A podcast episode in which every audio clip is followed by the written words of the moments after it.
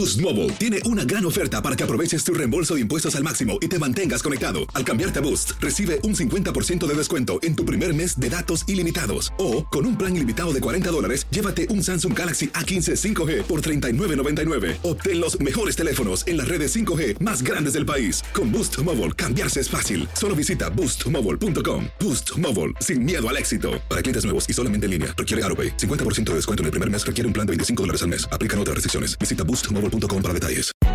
Hay gente a la que le encanta el McCrispy y hay gente que nunca ha probado el McCrispy. Pero todavía no conocemos a nadie que lo haya probado y no le guste. Para pa pa pa. Cassandra Sánchez Navarro junto a Catherine Siachoque y Verónica Bravo en la nueva serie de comedia original de VIX, Consuelo, disponible en la app de VIX ya. Hola, soy Jorge Ramos y a continuación escucharás el podcast del Noticiero Univisión.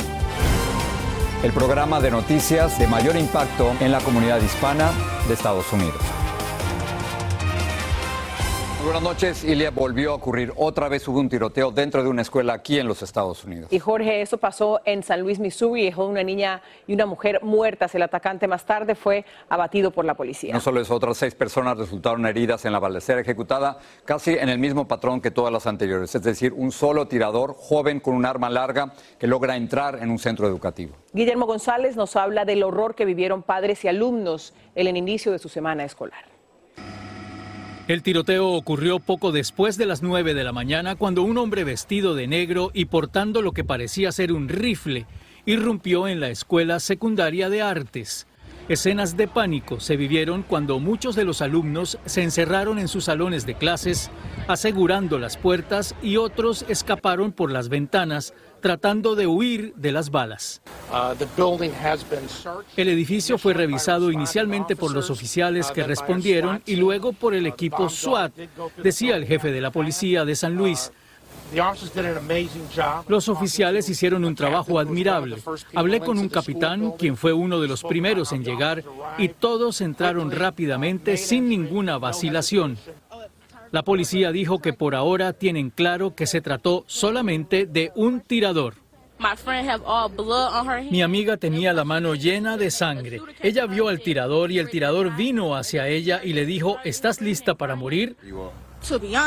Para ser honesta, no voy a regresar a la escuela. Me voy a quedar en mi casa. Estoy traumatizada. Es demasiado para nosotros los adolescentes, dijo esta alumna de la escuela que resultó ilesa y logró salir del edificio.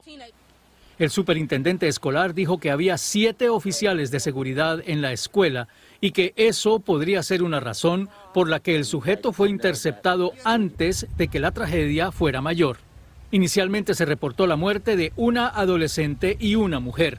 Posteriormente la policía abatió al sujeto que causó la balacera, con lo cual el número de víctimas es de al menos tres muertos. La escuela secundaria donde ocurrió el tiroteo es un centro de estudios de artes visuales que está dedicado precisamente a desarrollar los talentos y las aptitudes de cerca de 400 estudiantes. La identidad del tirador aún no ha sido revelada. Ilia. Muchas gracias, Guillermo. Una maestra que sobrevivió al mortal tiroteo en la escuela primaria de Uvalde, en Texas, habla de las secuelas emocionales que le dejó este violento episodio. Se trata de Amy Marín, la profesora de quien inicialmente se dijo que había dejado abierta la puerta por donde entró el asesino. Más tarde se aclaró que esa puerta tenía problemas en la cerradura. Marlene Guzmán tiene su testimonio. Tras cinco meses de la peor masacre escolar en la historia de Texas, habló por primera vez la maestra señalada inicialmente por error como la persona que dejó abierta la puerta por donde entró el asesino, culpándola de facilitarle el acceso. En entrevista exclusiva a la cadena ABC, Amy Marín habló de las graves secuelas que le dejó esta horrible experiencia. Visiblemente afectada, Amy Marín describió lo que vivió minutos previos a aquel trágico 24 de mayo, cuando le cambió la vida para siempre. Recuerda que salió del plantel a encontrarse con otro empleado, pero al poco tiempo regresó corriendo. Dice que volvió a salir para intentar auxiliar a la persona del accidente, pero se percató de que era un hombre armado que estaba disparando. Además relata que entró corriendo al plantel y que pateó la piedra que había colocado para mantener la puerta abierta. Versión que contradice las precipitadas declaraciones del director del Departamento de Seguridad Pública de Texas días después de la matanza.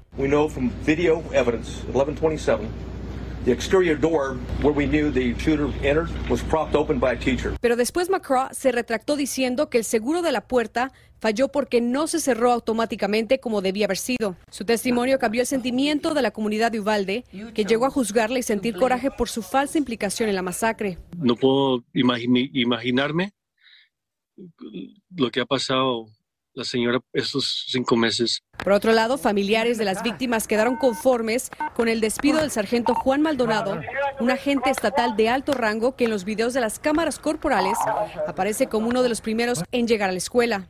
La agencia estatal respondió a Noticias Univisión que el director Macron nunca mencionó el nombre de la maestra y que en sus primeras declaraciones aclaró que era la información que tenían en el momento y que podía cambiar, además de haber corregido el error públicamente y también que le pidieron una disculpa a la maestra y a su familia. En el sur de Texas, Marlene Guzmán, Univisión. Ethan Cromby se declaró hoy culpable de terrorismo y asesinato por un tiroteo en una escuela de Michigan, donde le quitó la vida a cuatro estudiantes. Cuando le preguntaron si deliberadamente eligió disparar, respondió que sí. Este adolescente de 16 años aceptó su culpabilidad en los 24 cargos casi un año después del ataque en Oxford High School. Mucha preocupación entre los padres y las autoridades de salud en los Estados Unidos por el aumento de niños contagiados por un virus que les dificulta la respiración. Son tantos los casos que algunos hospitales están por llenar su capacidad total de camas para menores. Y Jaime García nos habla sobre esta alarmante situación.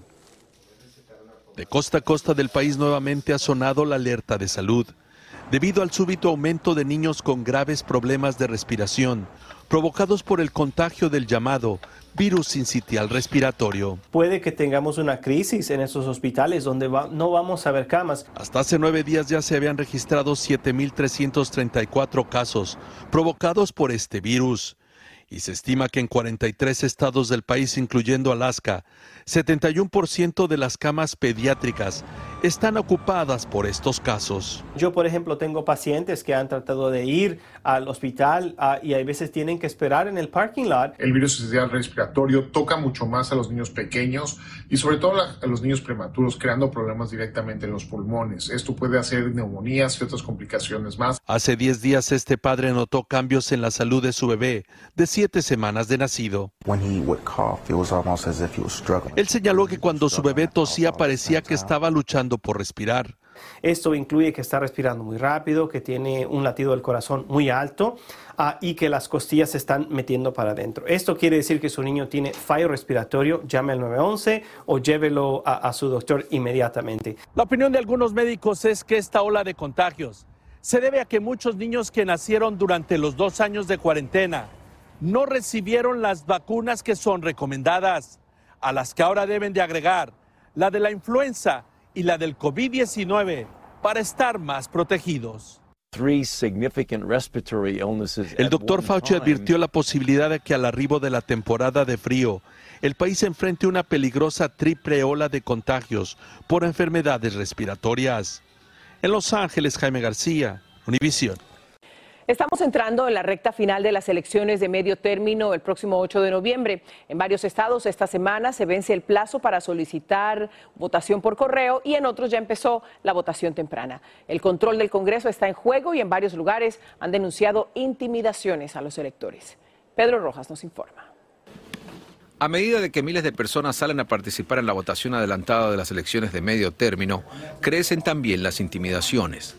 En Arizona, dos personas con ropa táctica y armamento se presentaron en un buzón de votos por correo. Y el expresidente Trump advirtió que podría liderar un movimiento para impugnar votos enviados por correo en Pensilvania. Para Claudia Pors en Virginia, es importante participar. No eres parte de la conversación de las decisiones, entonces siempre es importante votar.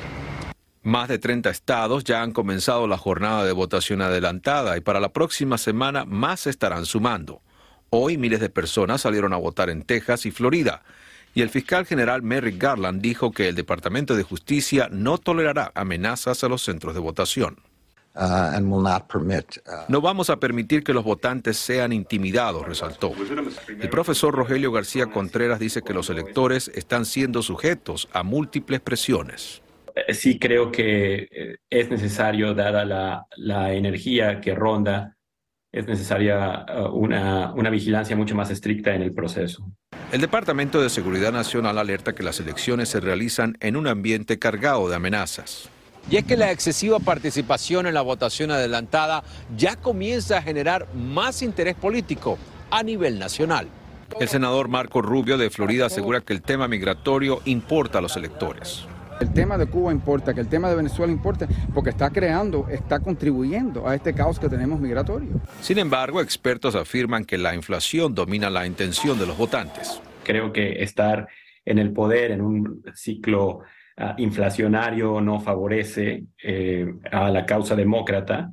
El derecho al aborto y el futuro de la democracia también dominan a los votantes. En Washington, Pedro Rojas, Univisión. El juez de la Corte Suprema, Clarence Thomas, detuvo la orden de un tribunal inferior para que el senador republicano Lindsey Graham testifique ante el gran jurado de Georgia. Este jurado está investigando los intentos del expresidente Donald Trump de invalidar las elecciones del 2020. Tras años de investigaciones, hoy empezó la elección del jurado para el juicio penal por fraude fiscal y hurto mayor contra la organización Trump en Nueva York. El expresidente no es un acusado en el caso.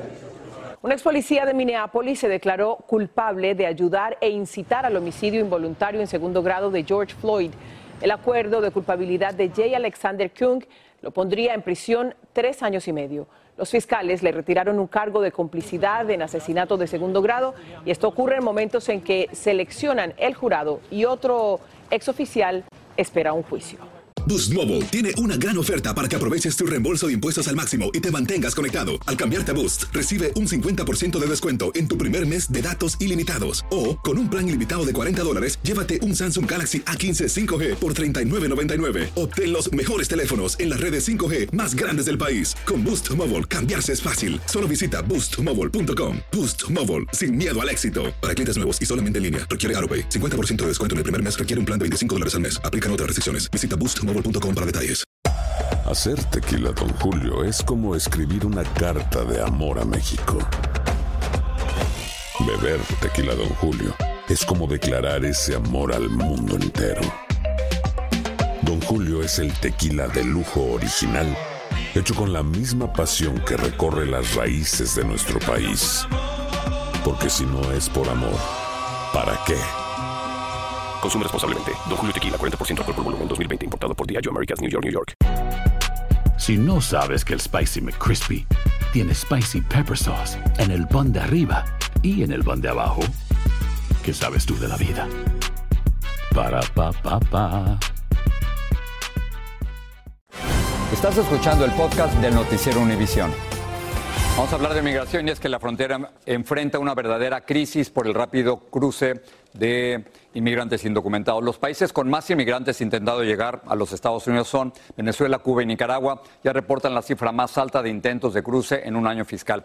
Vamos a ver las cifras. El mes pasado se reportaron más de 227.500 detenciones. Esto es un aumento del 18.5% comparado con el mismo mes, pero del año pasado, 2021. Y según la patrulla fronteriza, en este año fiscal se registraron 2.3 millones de detenciones en la frontera, es decir, un incremento del 37% en un solo año. Y continuamos con este tema. Hay temor entre los casi 20 mil migrantes venezolanos que sobreviven en pésimas condiciones en un campamento improvisado en Oaxaca, México. La razón es que aumentaron notablemente los efectivos de policía y el ejército y temen que puedan ser desalojados a la fuerza. Pedro Ultreras tiene reacciones de los migrantes y de las autoridades locales. Se estaban organizando los policías y los guardias con el ejército. Hoy en el campamento improvisado de migrantes en Oaxaca, México, amanecieron con miedo y mucha preocupación de que los saquen de aquí. Hoy no debería quedar nadie aquí. Hoy. Y es que por varios días ese rumor circuló fuertemente, que no pasaban de lunes sin que los sacaran a la fuerza.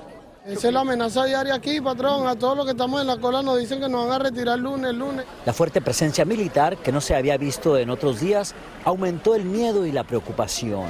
Hoy se ha visto más militares, hoy. Esta madre venezolana con cinco meses de embarazo buscaba sus pertenencias que dejó en una carpa, porque les dijeron que en cualquier momento venían por ellos. Venimos a buscar las mochilas porque nos dijeron que nos van a sacar de la carpa y tengamos las mochilas allá adentro.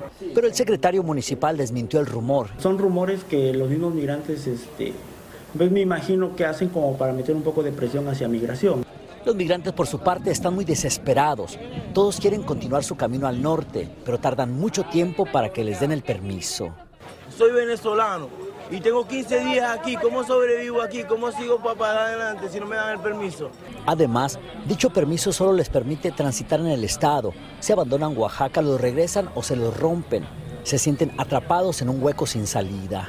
Estamos varados nomás, ni para atrás ni para adelante. Aquí están enterados que los primeros venezolanos patrocinados llegaron ayer a Estados Unidos, pero ese programa no les beneficia porque nadie acá tiene quien lo solicite. Por lo menos yo, mi familia y muchos más de los que están de vecinos conmigo viviendo acá, no tenemos ningún patrocinador en Estados Unidos. ¿Qué pasará con nosotros?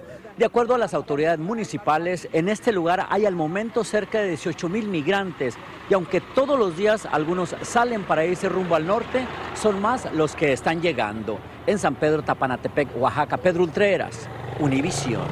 Al menos tres personas murieron por el paso del huracán Roslyn en el Pacífico de México. La tormenta arrasó, e inundó numerosos negocios y viviendas. En la madrugada del domingo entró con categoría 3 y vientos superiores a 120 millas en la zona de Nayarit. Gracias a Dios, bendito Dios, de que nos dejó todavía para seguir trabajando, que es el sustento de nuestra familia. Estaba hasta acá arriba y ya, ya igual quedó por lodo. Los meteorólogos esperan que Roslyn desaparezca por completo a lo largo de este día. En Nueva York parece imparable la ola de violencia. La policía arrestó al sujeto que empujó a un hombre a, los rieles del tren subterráneo. Y en el Bronx, una adolescente de 15 años fue apuñalada se recupera de las heridas que recibió. Estos son solo dos de los casos de violencia que ocurren todos los días en la ciudad. Blanca Rosa Vilches nos habla de los planes de las autoridades para frenar esos ataques que cada día parecen más frecuentes. La gravedad de los últimos incidentes en los trenes subterráneos llevaron a las autoridades a presentar un plan llamado Policías, Cámaras y Cuidado. 200 cámaras de seguridad serán instaladas a través del sistema y se incrementará 1.200 turnos en horas extras de los policías para patrullar las estaciones. Este ex agente hizo este trabajo al inicio de su carrera. Físicamente veía a la gente sentirse más cómoda, se sentían más seguras eh, porque había un policía en ese tren. El sindicato de la policía dijo estar en desacuerdo con exigir a los agentes más horas de trabajo extra y se inclina por contratar a más policías. Antes pedían que ya no hubiera tanto policía, hicieron eso y ahora estamos viendo que ese fue un error muy grande porque había anteriormente más vigilancia. Ahorita ya no hay tanta. Este año nueve personas han muerto por incidentes de violencia en los trenes el 40% de los ataques han sido cometidos por personas con problemas mentales. Muchas veces están respondiendo a sus propias eh, paranoias y sus propios miedos que no se desarrollan de la noche a la mañana. No llego a la casa hasta las 7 de la mañana. Para quienes trabajan de noche, como Rita Lucero, el plan de las autoridades más el que ella misma usa ayudan. Trato de no estar tanto cerca de la plataforma la esquina de la plataforma. Yo trato de dejar mi teléfono. El 40% de los neoyorquinos ha dejado de usar los trenes subterráneos. De allí que este plan sea seguido con tanta atención por ellos. En la ciudad de Nueva York, Blanca Rosa Vilches, Univisión. El exministro de Finanzas del Reino Unido, Rishi Sunak, será el nuevo primer ministro de ese país, cargo al que renunció Liz Truss en días pasados. Sunak, de 42 años, lidera ahora el Partido Conservador después de que Boris Johnson aclarara que no le parecía correcto volver a aspirar y los otros candidatos se retiraran de la contienda. Sunak será el primer ministro más joven del Reino Unido desde 1812. Los miembros de la agrupación musical Los Tigres del Norte están de luto después de que en pleno concierto en Querétaro recibieran la noticia del fallecimiento de su madre. Los músicos de más de cinco décadas de éxitos compartieron esta noticia con los asistentes de quienes recibieron una ovación. Qué, duro y además siguieron, ¿eh? Qué fuerza. Muy valientes. Bueno, los puntajes de las pruebas de matemáticas y de lectura de los estudiantes de Estados Unidos cayeron, Jorge, a récords históricos después de la pandemia y esto ocurrió en casi todos los estados. Bueno, es cierto, algunos estados lograron mantener su nivel de calificaciones, pero ninguno mejoró el puntaje. Carlos Orellano tiene el informe. sobrevivieron a la pandemia de coronavirus, pero ahora millones de estudiantes de costa a costa en los Estados Unidos enfrentan un retroceso intelectual, sobre todo en matemáticas y lectura.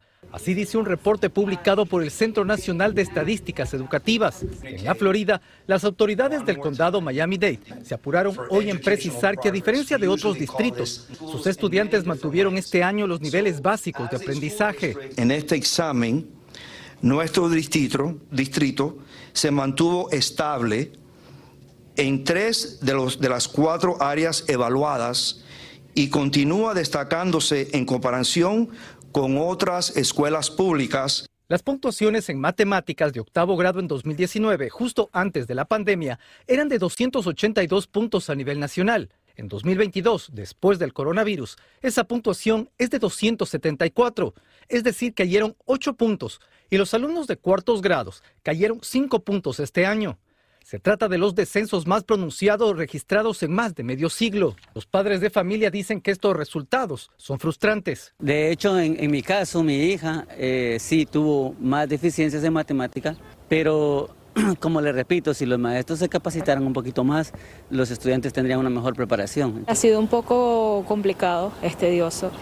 Eh, tuvimos que trabajar online con sus clases y además se colocan como más interactivos ya que el encierro los afecta mucho.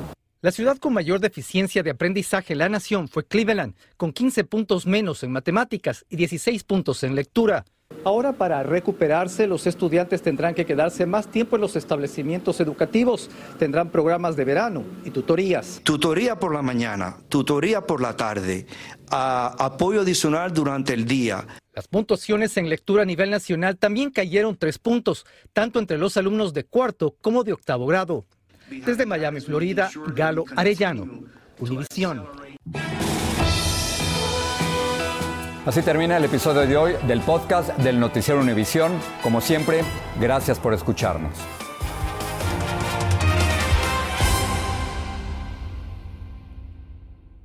Aloha mamá. Sorry por responder hasta ahora. Estuve toda la tarde con mi unidad arreglando un helicóptero Black Hawk. Hawái es increíble. Luego te cuento más.